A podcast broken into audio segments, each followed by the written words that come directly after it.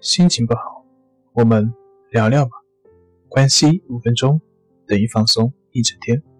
大家好，我是心理咨询师杨辉，欢迎关注我们的微信公众账号“重塑心灵心理康复中心”，也可以添加微信 “s u 零一一二三四五六七八九”，了解抑郁的解决办法。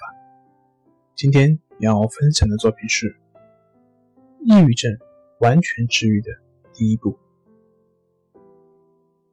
陷入抑郁之中的时候，我们更容易关注自己哪里做的不好，哪里失败，而我们做的好的地方，我们的努力，在自己的眼中反而会变得无足轻重。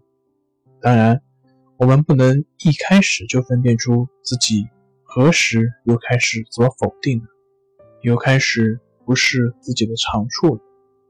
但我们总可以先把自我评价放在一边。